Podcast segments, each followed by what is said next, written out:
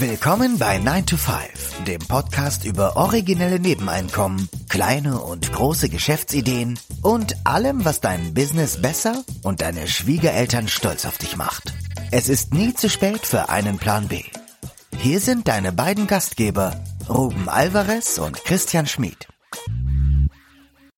Hallo und willkommen zu einer neuen Episode des 9 to 5 Podcasts. Am Mikrofon der Ruben und mir gegenüber wie immer der Christian. Hallo.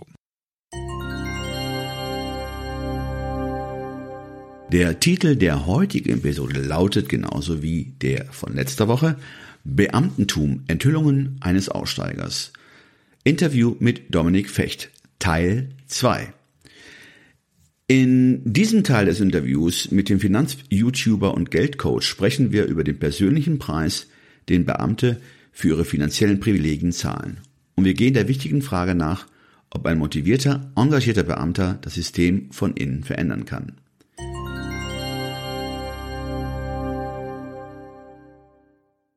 Und äh, jetzt noch ein, ein, eine Anmerkung von mir. Wir haben ja jetzt auch in der Corona-Zeit gesehen, dass die, die kleinen und mittelständischen Unternehmen äh, ja sehr gelitten haben unter den äh, Lockdowns und äh, einige große Unternehmen, Konzerne ja gewachsen sind, floriert äh, äh, haben in dieser Zeit. Warum gibt es diesen diesen Aufstand nicht, den du hier im, in, in dem Zitat äh, angedeutet hast? Hm, weil die Masse es nicht versteht. Ich glaube, das ist der ganz einfache Punkt. Ähm, nur mal so als, als Beispiel, ich habe ja ähm, beim Zoll mein duales Studium gemacht und ich habe ja Wirtschafts- und Steuerrecht halt hauptsächlich studiert, auch ein bisschen noch andere Sachen, aber das war so der Schwerpunkt. Und ich hatte alleine, äh, ich glaube, 60 oder 70 Einheiten, a 90 Minuten Energiesteuerrecht. Mhm. Und es gibt ja noch so viele andere Steuerarten, aber allein dieser Punkt ist so krass gewesen, weil ich gemerkt habe, je größer du in Deutschland bist, desto weniger Energiesteuer zahlst du. Und dafür musst du halt nur ein bisschen clever sein und die Regeln halt vernünftig nutzen. Ähm, aber das ist einfach so dieser Punkt, den ich halt immer mehr gelernt habe, je tiefer ich in die Materie reingekommen bin, so dieses, ähm, je größer du bist, desto besser kannst du die Schlupflöcher, die es dort gibt, nutzen und erst wenn du halt besonders groß bist, kannst du dir auch zum Beispiel einen spezialisierten Berater holen, der sich genau in dieser Nische auskennt, um genau diese Dinge halt auszunutzen. Und ist es halt egal, oder ich stelle mir gar nicht mehr so die Frage, wie es genau entstanden ist oder warum es entstanden ist oder was der Hintergrund davon ist. Ich habe halt nur festgestellt, irgendwie sind die meisten von diesen Gesetzen, die ich halt dort gelernt habe, ähm, sehr, sehr freundlich, je größer das Unternehmen ist und für Privatpersonen halt meistens, naja, da gibt's halt keinen Spielraum, den gibt's halt einfach nicht. Ähm, und wenn das halt die Masse verstehen würde oder sehen würde, dann gäbe es halt diesen Aufstand. Nur es ist halt so komplex, dass du dort nicht durchguckst und selbst nach vielen, vielen Jahren Studium merke ich halt, ich habe noch nicht im Ansatz durch das ganze System irgendwie durchgeblickt und ich glaube, niemand kann das. Glaubst du, dass diese dass das sozusagen ein Design ist, dass es die Komplexität auch so designt ist, damit sie sozusagen kafkaeske Ausmaße annimmt und man nicht durchblickt? Mhm. Also ich, ein Punkt, den ich halt immer wieder sehe, ist, äh, ich, ich versuche gar nicht so sehr da einen Schuldigen oder sowas auszumachen und zu sagen, oder wegen dem oder wegen dem Lobbyismus oder so ist das entstanden, weil das Steuersystem ist ja fast in jedem Land auf der ganzen Welt genauso gestrickt. Es ist für die Unternehmen und meistens nicht so sehr für die Privatpersonen gedacht. Und der Hauptpunkt, weswegen ich glaube, dass es so ist, ist, weil Unternehmen halt einfach sich bewegen. Und wenn sie da sagen, ich bin da unzufrieden, dann gehe ich woanders hin. Du siehst einfach, in dem Bereich gibt es Wettbewerb. Hm. Und bei den, genau, bei den Privatpersonen, die gehen halt nicht einfach so aus dem Land. Und da gibt's halt keinen wirklichen Wettbewerb im Einkommensteuerrecht.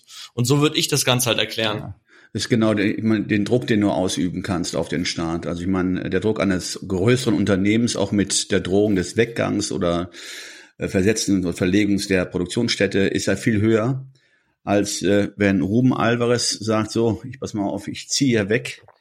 Ja, ich krieg keine 10.000 Euro Einkommensteuer mehr, ne? so das juckt keinen. Ja, ne, und dann, äh, ich bin, sagen wir es mal so, ich bin nicht wichtig, also auch nicht systemrelevant, ja. nennen wir es mal so. Ja. Äh, und bei größeren sind ja viel mehr Interessen involviert. Größere Unternehmen bedeuten auch mehr Einkommensteuer, mehr äh, Arbeit, mehr Leute, die äh, eine Anstellung finden. Und äh, mit der Karte kannst du auch viel mehr Druck ausüben auf Politiker, ja. auf Entscheidungsträger, als ich es vermögen könnte. Und, und es kommt noch ein weiterer großer Punkt da rein. Ähm, ihr habt ja einen Finanzpodcast und ihr wisst genauso wie ich, die Masse der Menschen interessiert sich für Finanzen nicht. Mhm. Und das Beste, um jemanden über den Tisch zu ziehen, ist, wenn der andere halt keinen Plan hat und sich auch nicht dafür interessiert. Der sagt so, ach, ist mir doch, der soll sich doch drum kümmern. Ist doch super. Mhm. Und die Masse der, der Privatperson interessiert sich auch nicht dafür. Unternehmen, die gewinnorientiert sind, interessieren sich sehr, sehr doll für Steuermöglichkeiten. Mhm, stimmt. Und deswegen werden, gibt's dort halt auch welche und dort wird auch was genutzt und da gibt's auch natürlich Lobbyismus in der Richtung. Darum will ich gar nicht so ins Detail reingehen, aber es ist halt wieder so diese Folge von halt Entscheidung von bestimmten Gruppen und die Masse der Privatpersonen interessiert sich nicht fürs Steuerrecht und deswegen verlieren sie halt viel Geld dadurch oder sind diejenigen, die am wenigsten Spielraum haben, daran was zu ändern. Hm. Hm. Sehr interessant. So, das nächste Zitat. Diesmal zitieren wir jemanden, der in deinem Buch einen Auftritt hat. Das ist ein äh, ehemaliger Polizist. Ich nenne ihn mal den Punk-Polizisten, weil, wenn ich mich recht erinnere, der in seiner Jugend Punker war und dann sp genau. später zur Polizei gegangen ist. Ne? Zitat. Opfere dich nicht auf. Du wirst daran kaputt gehen. Du kommst nicht in, hohe, in die hohe Position, in Klammern, in der du etwas ändern könntest, wenn du nicht das gleiche Mindset hast wie das System. Denn das System ändert Menschen, nicht umgekehrt. Zitat Ende. Ja. Das ist natürlich eine sehr klare Ansage und erinnert auch an das, was du eben gesagt hast zu deiner Coaching-Session, wo bei dir dieser Durchbruch war, wo du gemerkt hast, ähm, ich kann es nicht ändern, ich kann nur mich ändern. Also hast du ja alles richtig gemacht, oder? Ja, ja, ich glaube, das ist aber total wichtig, das mal für sich persönlich so sacken zu lassen. Dieses, du kommst die Leiter hoch, indem du die Regeln des Systems mitspielst und nicht indem du versuchst, das System zu verändern. Weil sobald du anfängst zu sagen, ah, aber das ist Schwachsinn, was wir hier machen und äh, wir verschwenden unsere Zeit und das könnte viel besser gehen und sowas, du produzierst damit Stress intern. Mhm. Du willst ja was verändern. Du stößt da Leuten vor den Kopf. Du musst dann vielleicht, dann muss vielleicht der, der Datenschutzbeauftragte der Behörde mal ein paar Extraschichten schieben, um herauszufinden, ob das neue Projekt geht. Will er nicht, hat er nichts von. So, und deswegen kommt ja der Widerstand, kommt ja von den Menschen intern in diesem System, die nicht wollen, dass sich das verändert. Und es gibt natürlich einen gewissen Teil, die was verändern wollen. Äh, es ist aber halt einfach nicht, nicht die Masse oder die Masse traut sich halt einfach auch nicht laut auszusprechen, zu sagen, ey, das läuft hier gerade schief wir müssen das mal komplett anders angehen oder so, sondern die denken sich so, boah, ich kann sowieso nichts machen, ich bin machtlos, ich fühle mich irgendwie so, ich habe keine Kontrolle, okay, dann mache ich auch nichts. Und dann führt es natürlich zu einer selbsterfüllenden Prophezeiung, mhm. dass sich dann nichts ändert, weil niemand was sagt, weil da nichts passiert. Und das ist halt so das, was ich halt auch mitbekommen habe.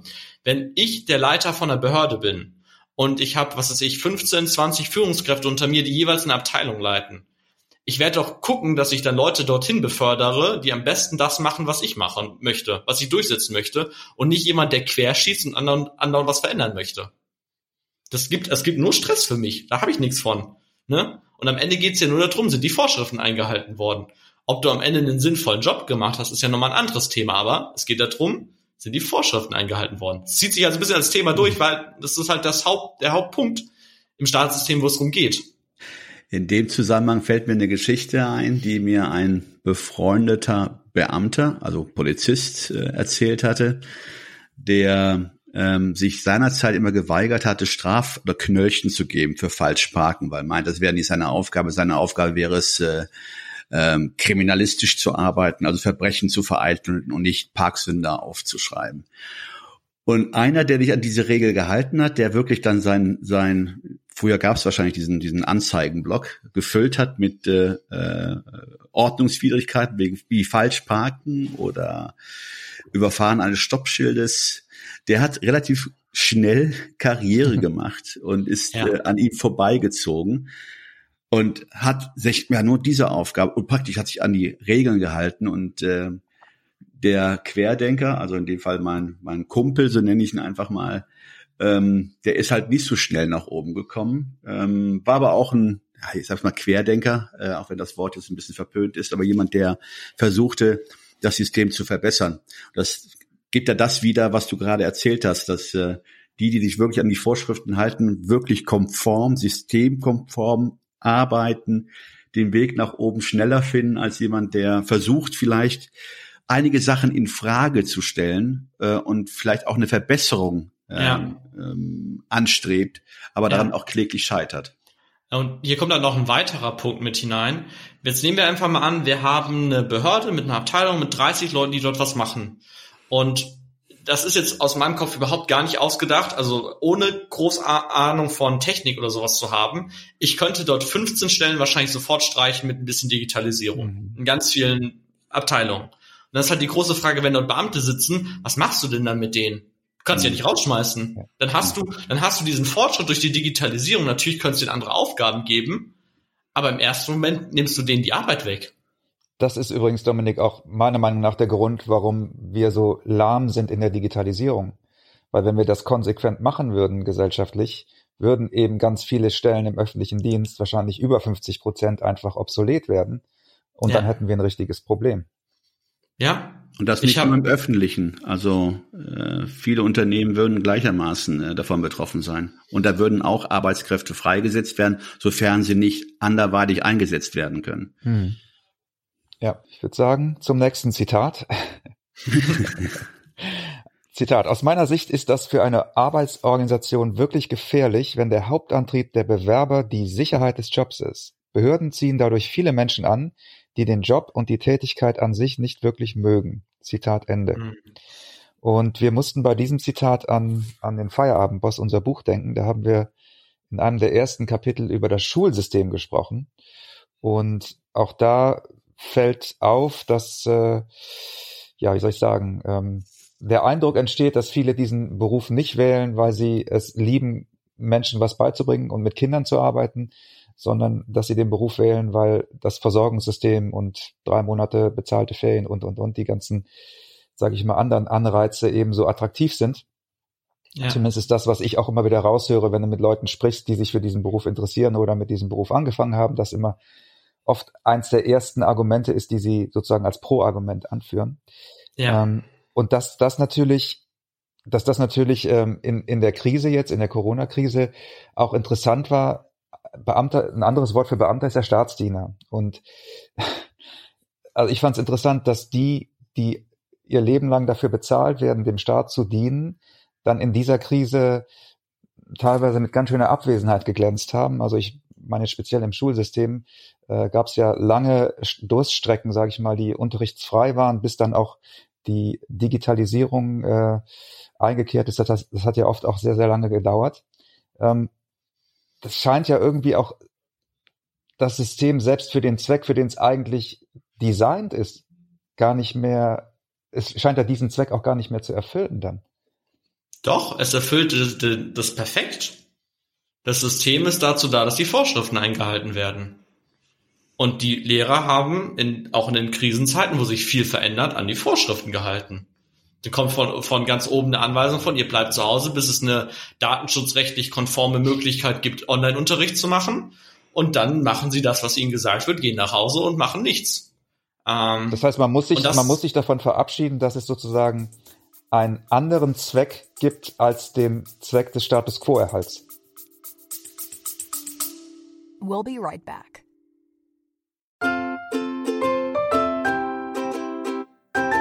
Es ist Zeit für Werbung in eigener Sache. Aber keine Sorge, wir machen es kurz und schmerzlos. Wir, also Christian Schmid und Ruben Albert Barrera, die Leute hinter dem 9-to-5 Podcast, wir haben ein Buch namens Feierabendboss geschrieben. In diesem Buch zeigen wir, dass es möglich ist, deine eigenen Wege zur finanziellen Unabhängigkeit zu gehen, ohne komplizierte Finanzbegriffe oder trockene Ratschläge.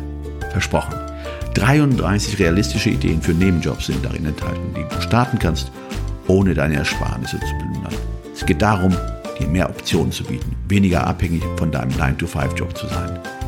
Denk darüber nach, es deinem Chef bei der nächsten Kaffeepause zu erzählen. Hey Chef, ich werde mein eigener Chef. Feierabendboss ist ab sofort erhältlich. Überall, wo es gute Bücher gibt. Also schnapp es dir und lass uns zusammen auf die Reise gehen. Zu der Freiheit, die du verdienst.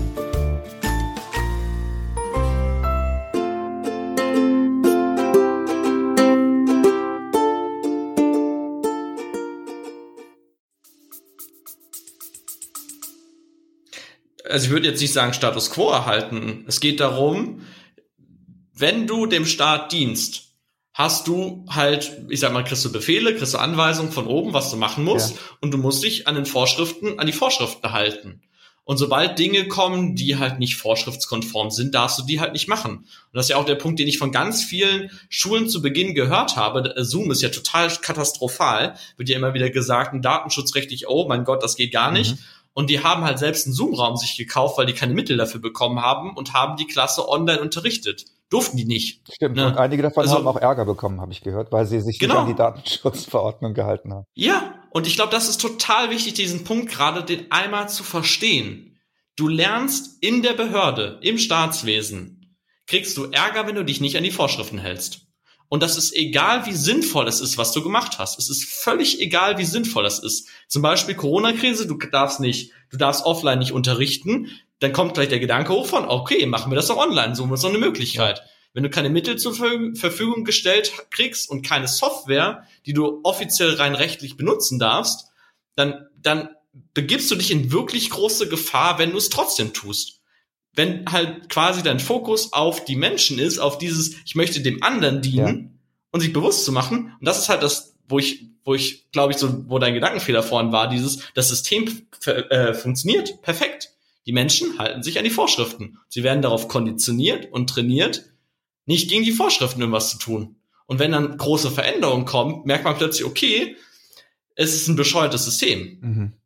Na, aber die Leute, aber die Leute machen genau das, was ihnen gesagt wird. Sie machen genau das, worauf sie trainiert werden. Und du lernst ja auch durch Beispiele. Wenn, wenn du etwas machst, wo du hinterher merkst, du dieses, boah, das hat den Prozess war zehnmal so schnell plötzlich, du durftest das rechtlich aber nicht, dann kriegst du vielleicht von deinem Vorgesetzten oder von einer Ebene darüber einen auf den Deckel.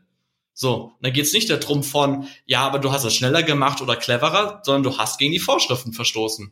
Du darfst nicht gegen die Vorschriften verstoßen. Ob richtig oder falsch, das stellt sich Genau, ob, genau, ja. ob richtig oder falsch, ob sinnvoll oder nicht sinnvoll. Und deswegen habe ich auch die Widmung am, am Anfang von meinem Buch gepackt. Ich habe gesagt, ich widme dieses Buch allen Menschen in Behörden, die versuchen, jeden Tag das Beste für den Bürger zu tun, trotz der Vorschriften, trotz der wenigen Aufstiegsmöglichkeiten, trotz der schlechten Ausstattung, trotz dieser ganzen Hindernisse. Und das ist halt das, was mich halt manchmal so ein bisschen auch aufgeregt hat. Es wird immer gemeckert über diese doofen Beamten.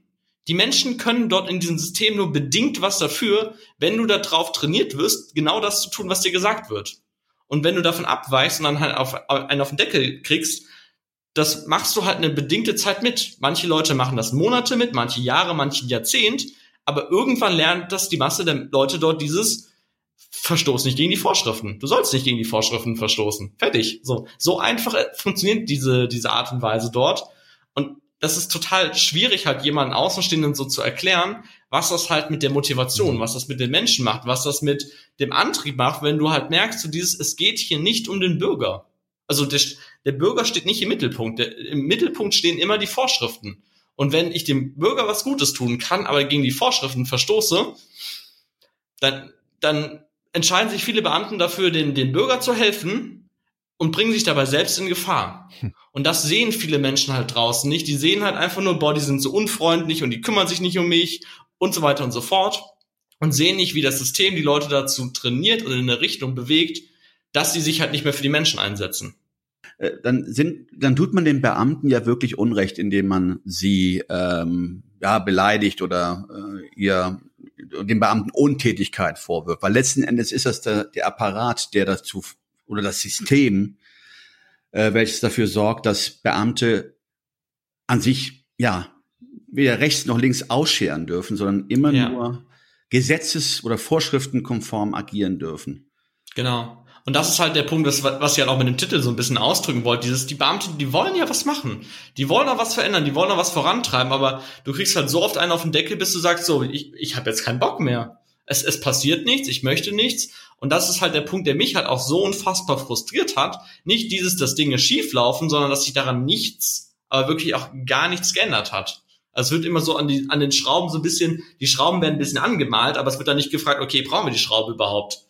Es ist nicht viel besser, das elektronisch zu machen. Ja, okay. Das ist ja alles ziemlich deprimierend, muss ich ganz ehrlich sagen. Wir kommen zu einem weiteren Zitat. Victoria, das ist eine ehemalige Lehrerin, bleiben wir also beim Thema, die auch als Gastautorin in deinem Buch schreibt, Zitat, der Preis für die vermeintlichen Privilegien des Beamtentums sind Freiheit, Selbstbestimmtheit, Selbstentfaltung, Kreativität, Innovation, Authentizität, Selbstvertrauen und Mut. Und als ich diese Auflistung gel gelesen habe, habe ich, ge hab ich gedacht, ist ja genau das, was jeder Unternehmer braucht, ist genau das, was jeder Selbstständige braucht oder auch jeder Sidehustler, um mal beim Thema zu bleiben. Mhm. Und das ist ja eine kulturelle Sache oder eine Mentalitätssache.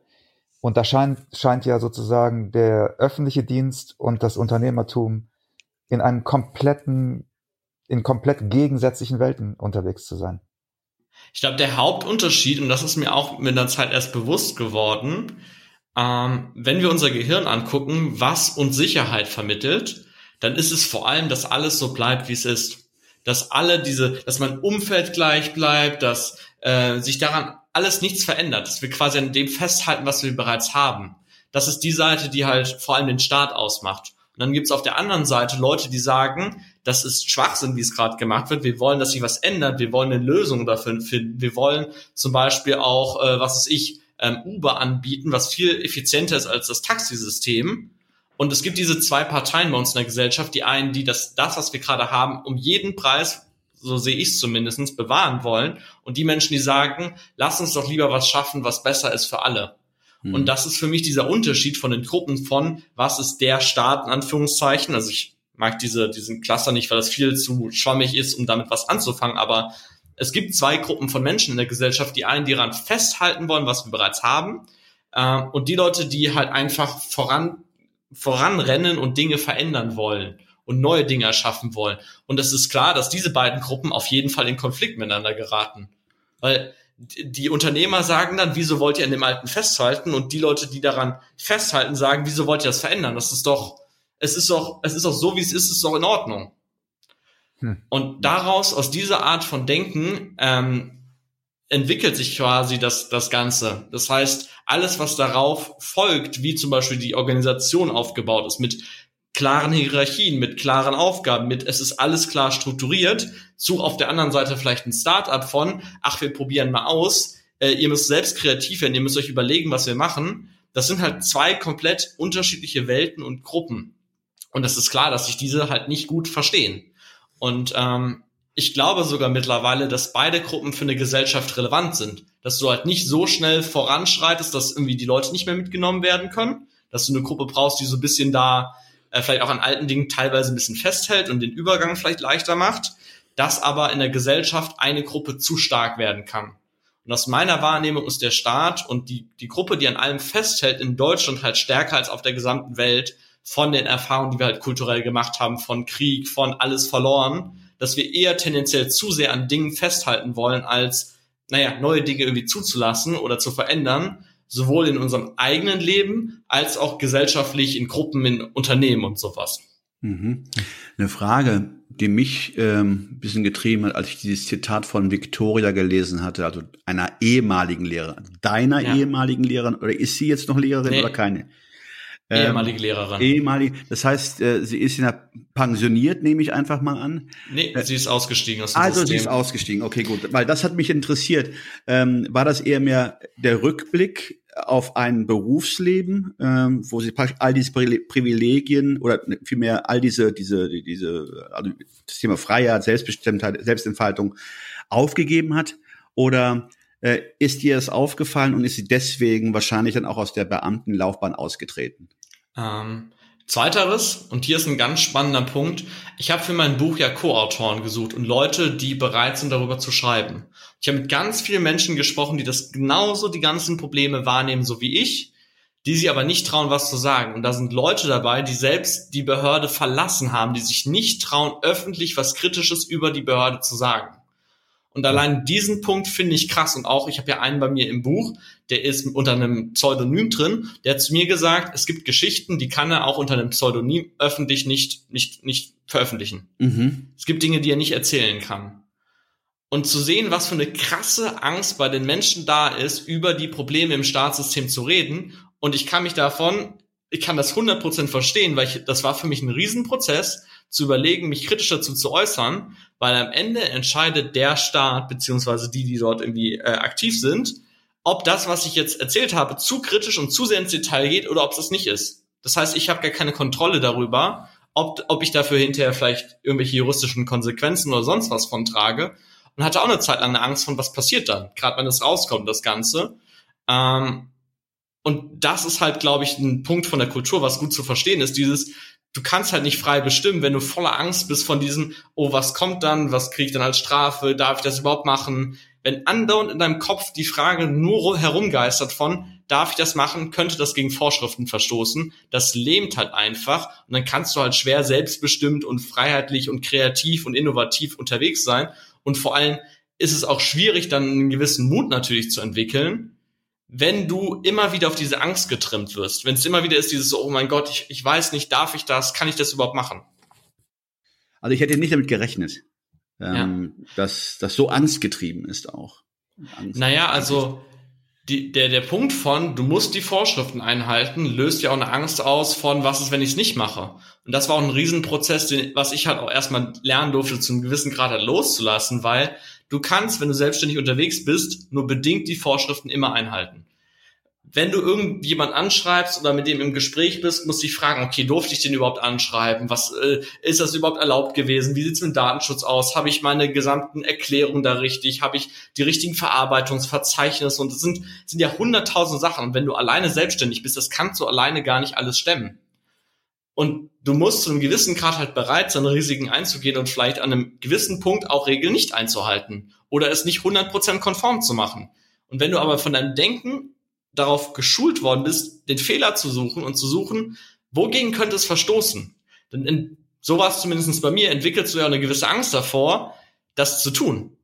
Also nicht regelkonform dich zu verhalten. Was passiert dann? Wie, wie ist dann die Reaktion? Weil du bist ja die ganze Zeit auf Vermeidungskurs gewesen über vielleicht Monate, Jahre oder Jahrzehnte. Also bei mir waren es ja nur mit dem dualen Studium zusammen fünf Jahre, was immer noch eine lange Zeit ist. Aber wenn dein Denken immer wieder darauf geschult wird, wird die Angst natürlich über die Zeit halt auch größer. Und das war halt bei mir ein Riesenprozess, so dieses zu sagen, ey, das ist mir gerade egal, wenn es einem Menschen da draußen hilft, dann ist es das wert, das Ganze auf mich zu nehmen. Kennst du denn Beispiele von ähm, Ex-Beamten, die länger im Amt waren, als länger als, als du, die nach Aufgabe ihrer Beamtenlaufbahn eine gewisse oder vielleicht auch längere Zeit brauchten, sich so, ich nenne es einfach mal, zu sozialisieren oder wieder, ähm, ja, anders zu denken? Ähm, ja, also ich habe das so mitbekommen von Leuten, die auch viel bei der Bundeswehr gewesen sind, die dort zwölf Jahre, also da gibt's ja diese zwölf Jahresverträge oft, und die mir dann gesagt haben, das ist krass, du bist halt plötzlich in einer ganz anderen Welt, weil in, im Staatssystem selbst gelten Regeln, die in der normalen Wirtschaft halt nicht gelten also zum gewissen Grad schon, dass es ein bisschen Ähnlichkeiten sind, aber ähm, zum Teil funktioniert es halt ganz anders. Und sich dann daran zu gewöhnen, zu sagen, okay, ähm, ich muss jetzt gerade komplett nochmal neu lernen, komplett neu irgendwie das Ganze angehen. Und ich kann schon sagen, bei mir haben die fünf Jahre gereicht, dass ich gut damit zu tun hatte, das letzte Jahr über, äh, anzufangen, neu zu denken ähm, zu, zu merken, wann kommen diese alten Muster hoch und zu merken, vor allem, wann sie Überhand nehmen, wann das mich so stark leben, dass ich nicht in die Umsetzung komme, dass ich nur mit theoretischen und Wenns und Vorschriften beschäftigt bin, aber nicht mit halt was tun, was machen, was vorantreiben. Das ist sehr interessant. Das ist sehr interessant, wie das die Mentalität prägt und ja, vielleicht dann auch sogar eine ganze Gesellschaft prägt, weil ich habe mich so im letzten Jahr häufiger gefragt, wo diese, diese Regelsucht ähm, herkommt und dieser Konformitätsdruck, der, den ich als sehr stark empfunden habe, sich an, an Regeln zu halten. Und äh, auch dann, wenn man diese Regeln vielleicht persönlich für sinnlos hält, gab es viele Menschen, die trotzdem darauf gepocht haben, dass man diese Regeln einhält. Und das wäre natürlich auch eine Erklärung dafür, dass viele Menschen durch, ja, durch die, durch die Gesellschaft, vielleicht auch durch die Schule, so geprägt sind, dass sie einfach äh, an bestimmten Punkten sozusagen sagen, Kopf ausschalten, ich mache das jetzt einfach, weil es die, weil es die Vorschrift ist. Und ja, äh, ja versucht da gar nicht weiter länger drüber nachzudenken. Ja, sicher auch so. Es ist halt vor allem gerade Deutschland ein starkes Thema von durch die Vergangenheit, dieses viel Festhalten und das war, wie gesagt, eine große Erkenntnis halt auch für mich, dieses Sicherheit suggeriert im ersten Moment halt mhm. fürs Gehirn, so dieses, es wird es bleibt alles so, wie es ist. Es wird daran festgehalten an genau dem, wie wir es gerade haben. Und eine Veränderung, egal wie positiv ist, löst erstmal zu einem gewissen Grad halt Stress im Gehirn aus. Und wenn du halt groß irgendwie Angst oder viel Angst in deinem Leben irgendwie äh, auch aufgesammelt oder aufgebaut hast, ohne das zu ver verarbeiten, ist es klar, dass du in dem Moment halt äh, zu einem gewissen Grad halt die Emotionen übernehmen und du halt nicht frei entscheiden und denken kannst. Hm. Weil das ist ein Punkt, der hat äh, ein Coach auch mal zu mir gesagt, wenn die Emotionen hoch sind, ist der Verstand niedrig. Du kannst nicht wirklich klar denken, wenn du gerade voll in der Trauer, voll in der Wut, voll in irgendwelchen anderen Sachen irgendwie total drin bist, dann du kannst nicht klar denken in dem Moment. Und wenn halt gesellschaftlich alle total in der Angst gefangen mhm. sind, fällt es schwer darüber nachzudenken, so dieses okay, lass nicht mal von von nochmal von oben drauf gucken, ergibt das alles so 100% Sinn? Mhm. Und ein Teil von dir wünscht sich halt auch natürlich die Regeln von okay, dann ist es ja sicher, aber es fühlt sich sicher an. Aber das liegt ja im Wesen des Menschen, ähm, äh, dass der Verlust ähm, größer wiegt oder, äh, als die Möglichkeit des Gewinns. Also etwas aufzugeben ist schwieriger als vielleicht einfach mal die mögliche, wie du schon gesagt hast, äh, die einfach mal zu erwägen, dass vielleicht durch eine Neuerung oder einen Richtungswechsel der Gewinn, der daraus entsteht, viel größer ist als der Verlust, den du zurücklässt. Und äh, aus dem Grund ja, die Leute echt geneigt sind, an Sachen festzuhalten. Mhm. Und dann kommt die Angst dazu und mit der Angst kommt auch dann, äh, klar, wie du sagst, dann denkst du ja auch nur mit deinem Stammhirn und dein Stammhirn lässt ja keine, also ist praktisch, dann ist, bist du entweder bist du in, in, in ähm, Flucht oder im, im Kampfmodus. Das sind die einzigen ja. Optionen, die du dann hast. Oder Starre, Starre. Angststarre. Oder, oder Angststarre, genau. Und, äh, und da bist du auch nicht mehr mit deinem Neokortex unterwegs und äh, gehst dann rational an das Thema ran. Ja, zum Abschluss, Dominik, wie geht's dir denn gerade jetzt persönlich? Du bist jetzt äh, aus dem Staatsdienst raus und arbeitest für dich selber. Wie geht's dir äh, seit ja, Juli letzten Jahres? Als Staatenloser praktisch. ja, ah, nicht ganz. Nein, habe ich meinen. Äh, mega gut. Das war das Spannende, das durfte ich mir auch nochmal bewusst machen. Mein Buch kommt ja am 15.07 raus. Und das ist exakt ein Jahr nach meinem letzten Tag, wo ich in die Behörde, in, in, ins Büro noch gegangen mhm. bin. Also Ende des Monats war quasi das zu Ende, aber äh, das war der letzte Tag, wo ich wirklich noch in die Behörde gegangen bin. Und ich kann mir gerade nicht mehr vorstellen, dass ich für den Staat mal tätig gewesen bin. Hm. Also ich weiß genau, dass ich dort jahrelang gesessen habe. Ich weiß ganz genau, was ich dort gemacht habe. Aber es ist für mich gerade nicht vorstellbar und nicht greifbar, weil ich einmal erlebt habe von diesem, was ist in einem Jahr möglich, wo du dich nur auf das fokussierst, was du machen willst? Mhm. Buch geschrieben, YouTube-Kanal gestartet, mehrere Ausbildungen gemacht, also selbst gegeben, mehrere Online-Ausbildungen gegeben und so viele hunderte andere Sachen. Einmal umgezogen, jetzt gerade ein zweites Mal umgezogen, Freundin kennengelernt und so weiter und so fort. Ich habe das Gefühl, dass durch diesen, durch diesen an, dass mich das halt extrem stark gelähmt hat und ich wusste ja auch die ganze Zeit, ich war ja nebenbei schon immer selbstständig, seit äh, ich halt bei der Behörde bin. Und es hat mich aber trotzdem gelähmt, diese Art von Denken von, ja, aber du solltest nicht zu viel verdienen und du solltest da nicht so stark auffallen und ähm, war auch teilweise nicht ganz so, so positiv gesehen, dass ich nebenbei noch Dinge tue und so weiter und so fort. Und ich habe immer gedacht, ja, aber das, das lasse ich ja nicht an mich ran und ich mache trotzdem mein Ding. Und als dann plötzlich das weg gewesen ist, ähm, habe ich gemerkt, dass meine volle Energie auf das richten kann, was ich wirklich will, was ich wirklich machen möchte. Und ähm, es ist wirklich mit Abstand die beste Entscheidung, die ich im, im letzten Jahr hätte treffen können. Und mich fragen halt ganz oft so Leute so dieses, bereust du das? Oder hast du das bereut? Und ich sage immer wieder, zu keiner Sekunde also es gab Momente, wo ich gedacht habe, boah, das ist gerade anstrengend und das ist gerade schwierig und hier kommen gerade Herausforderungen, mit denen ich überhaupt gar nicht gerechnet habe, von wie schwierig es ist, sich komplett selbst zu organisieren, wenn du das nie in deinem Leben machen musstest, wenn du noch nie dir die Struktur für den Tag komplett selbst geben musstest. Ich habe so krasse Struggle auch im letzten Jahr gehabt, aber ich würde keine Sekunde zurücktauschen. Mhm. Keine Sekunde. Mhm. Auch wenn ich dann mehr verdient hätte im letzten Jahr und äh, das wahrscheinlich auch äh, etwas entspannter teilweise für, für, mein, für meine Emotionen und sowas alles gewesen wäre und dann vielleicht etwas weniger Ängste hochgekommen wären, aber keine Sekunde würde ich zurücktauschen. Keine hat Sekunde. Dir, hat dir das Buch dabei geholfen? Also ist es so eine Art Aufarbeitung der Vergangenheit? War es für dich so mit dem Buch ein Loslassen? Ja, Ja, definitiv. Also für mich war das Buch unter anderem, um meine Erfahrung mit anderen Menschen zu teilen. Und ich habe irgendwann mit meiner Freundin drüber geredet und habe gesagt, wenn ich dieses Buch niemals veröffentlichen würde, war es, war es eine gute Entscheidung, das Buch zu schreiben, weil es mir geholfen hat, so ein bisschen klar zu machen, was lasse ich hinter mir und genau mal runterzuschreiben, so dieses, was möchte ich nicht. Das Buch ist eigentlich sehr viel so dieses, was möchte ich auf gar keinen Fall, wo habe ich gemerkt, das läuft so schief, das, das dass ich mir das nicht mehr antun würde. Und ich sage das halt so bewusst, dieses, ich würde mir das nicht mehr antun, für einen Staat tätig zu sein, weil ich gemerkt habe, wie unfassbar klein mich das persönlich gehalten hat. Und dass dieses Buch für mich auch dieser Übergang ist, dieses mit dem alten Kapitel komplett abzuschließen, zu sagen, jetzt mache ich nur noch das. Jetzt ist nur noch der Fokus darauf. Und ähm, genau, im letzten Jahr war halt auch ganz viel nochmal diese Themen aufzuarbeiten, so, wo kommt's her? Und für mich persönlich auch so klar zu sein, dass ich euch jetzt im Interview auch sagen kann, wo konkret liegen die Probleme?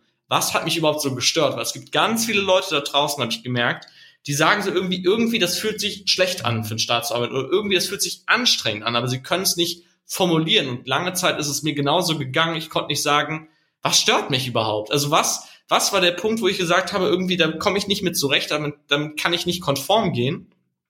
Und das sind halt die ganzen Dinge, die ich halt in dem Buch für mich runtergeschrieben habe. Und ich glaube halt, dass das für jeden unabhängig davon, ob er bei einer Behörde arbeitet oder nicht oder ob er sich dafür interessiert, wie, wie äh, keine Ahnung, Motivation funktioniert oder so, dass es ein total spannender Einblick in eine komplett andere Welt ist.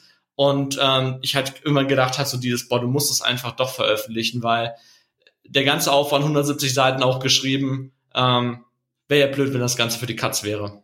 Ja, auf jeden Fall, Dominik. Und du, dieses vage Gefühl, dass irgendwas nicht stimmt, ich denke, dass das auch viele Menschen haben, die selber nicht in der Behörde arbeiten, aber vielleicht Kontakte haben oder Menschen im Umfeld haben, die, die diese Erlebnisse haben. Und was du in dem Buch machst, also das auch als Kompliment, du arbeitest das ganz systematisch raus und so anschaulich, dass ich, dass ich nachher, das war wie so ein, wie so ein Netzwerk, also mit verschiedenen Punkten, dass sich daraus, oder Mosaik, dass sich ein ganzes Bild ergibt, das komplett schlüssig ist. Mhm. Also ich habe nach dem Buch es wirklich verstanden, warum das System so funktioniert, wie es funktioniert. Und ja. ich finde das, ja, ich finde das sehr hilfreich, das zu verstehen, ja. Das ist halt, glaube ich, auch der Punkt, der ganz viele Leute, das habe ich gemerkt, gerade bei Beamten und auch bei Leuten, die in Konzernen sowas alles sind, wo die Strukturen relativ ähnlich sind, mhm. ähm, dass mir Leute immer wieder so sagen, dieses, ja, aber dann werde ich ja befördert. Oder dann ähm, komme ich an die neue Abteilung, dann komme ich an den neuen Standort, dann mache ich die neue Tätigkeit und sie nicht merken, dass das System kaputt ist für sie persönlich. Und ja. ich glaube nicht, dass es für alle Menschen so ist. Ich glaube, dass es für viele Menschen so ist. Dass viele Menschen dieses Gefühl haben von irgendwie, das fühlt sich, das fühlt sich anstrengend und schwierig und schwer an. Ich kann, ich kann nicht sagen, warum, aber dass es total hilft, das einmal geschrieben zu sehen. Und ich habe ja auch ein paar Geschichten schon mit Freunden geteilt, die haben gesagt, okay, jetzt verstehe ich plötzlich, dass das nicht an meinem Vorgesetzten liegt, sondern an der Art und Weise, wie die Organisation arbeitet und ich in dieser Art von Arbeit nicht zurechtkomme. Mhm. Und dass es Menschen vielleicht hilft, die gerade an der Kippe stehen, von soll ich gehen, soll ich nicht gehen, nochmal zu verstehen, so diesen, diesen letzten Hoffnungsschimmer aufzugeben von, okay, das wird sich plötzlich von, von 0 auf 100 komplett verändern. Weil die Art und Weise, wie eine gesamte Organisation funktioniert und wie halt eine Organisation mit Millionen Menschen funktio äh, funktioniert, ändert sich nicht über Nacht und ich glaube noch nicht mal in Jahrzehnten. Mhm. Und wenn dann nur sehr langsam. Also der Satz, der bei mir komplett, das zum Abschluss, der bei mir hängen geblieben ist, ist dieser Satz, dafür bin ich nicht zuständig. Das haben wir jetzt in diesem Interview nicht erwähnt, aber das ist ein markanter Satz in deinem Buch. Und das war so ein Satz, den, den ich mir, glaube ich, noch häufiger in Erinnerung rufen werde, weil das erklärt sehr, in sehr vielen Situationen, warum jemand etwas nicht tut. Einfach weil diese Zuständigkeitsfrage existenziell ist. Das ist für einen Außenstehenden gar nicht verständlich, warum jemand in dem Moment nicht einfach das trotzdem macht. Aber aus der bürokratischen Logik heraus ist es total verständlich, weil es nur Nachteile hat, diese nicht, dieses nicht Zuständige trotzdem zu machen. Das, für das man nicht zuständig ist, trotzdem zu machen. Richtig. Ja, ja, hast gegen die Vorschriften verstoßen. Ja. Gleicher Punkt wieder, ne? Genau. Aber das, ja, wie schon gesagt, oder äh, es heißt auch sehr oft, das steht nicht in meiner Jobbeschreibung. Also das findet man auch mhm. in der freien Wirtschaft. Wie du schon ja. gesagt hast, Bürokratien äh, finden sich nicht nur in Staatsapparaten wieder, sondern auch in, in privaten Unternehmen. Ja, genau. Ja, Dominik, wir danken dir für deine, für deine Zeit und vor allen Dingen auch für deine, für deinen Mut, diese Einblicke uns allen zu gewähren und wünschen dir natürlich viel Erfolg mit dem Buch. Wo können unsere Zuhörer das Buch äh, äh bestellen, kaufen? Mhm. Also das Buch gibt's nur direkt über Digistore als E-Book zu kaufen und das ist auf wohlstandsentfaltung.de slash Beamtenbuch. Aber ich denke, ihr werdet das ja sowieso später noch alles in die, in die Videobeschreibung ähm, packen, wo es, wo es gefunden werden kann. Mhm. Das heißt, ich verkaufe es nur direkt als, ähm, als E-Book, um halt zu gucken, dass da irgendwie keine Leute so dazwischen sind und dass es nicht so viel Stress gleich gibt, weil ich weiß, dass es ein polarisierendes Thema ist. Und ähm, viele Leute halt auch außerhalb vom Staatswesen sich denken so, oh, wieso soll ich das Risiko eingehen? Habe ich nichts von, mache ich dann lieber nicht. Und bevor es irgendwie Stress gibt, veröffentliche ich es halt lieber selbst. Mhm. Okay. Ja, dann vielen Dank und bis bald. Bis zum Super. vierten Interview irgendwann mal. vielen Dank euch beiden, dass ich wieder dabei sein durfte. Bis dann. Tschüss. Ciao.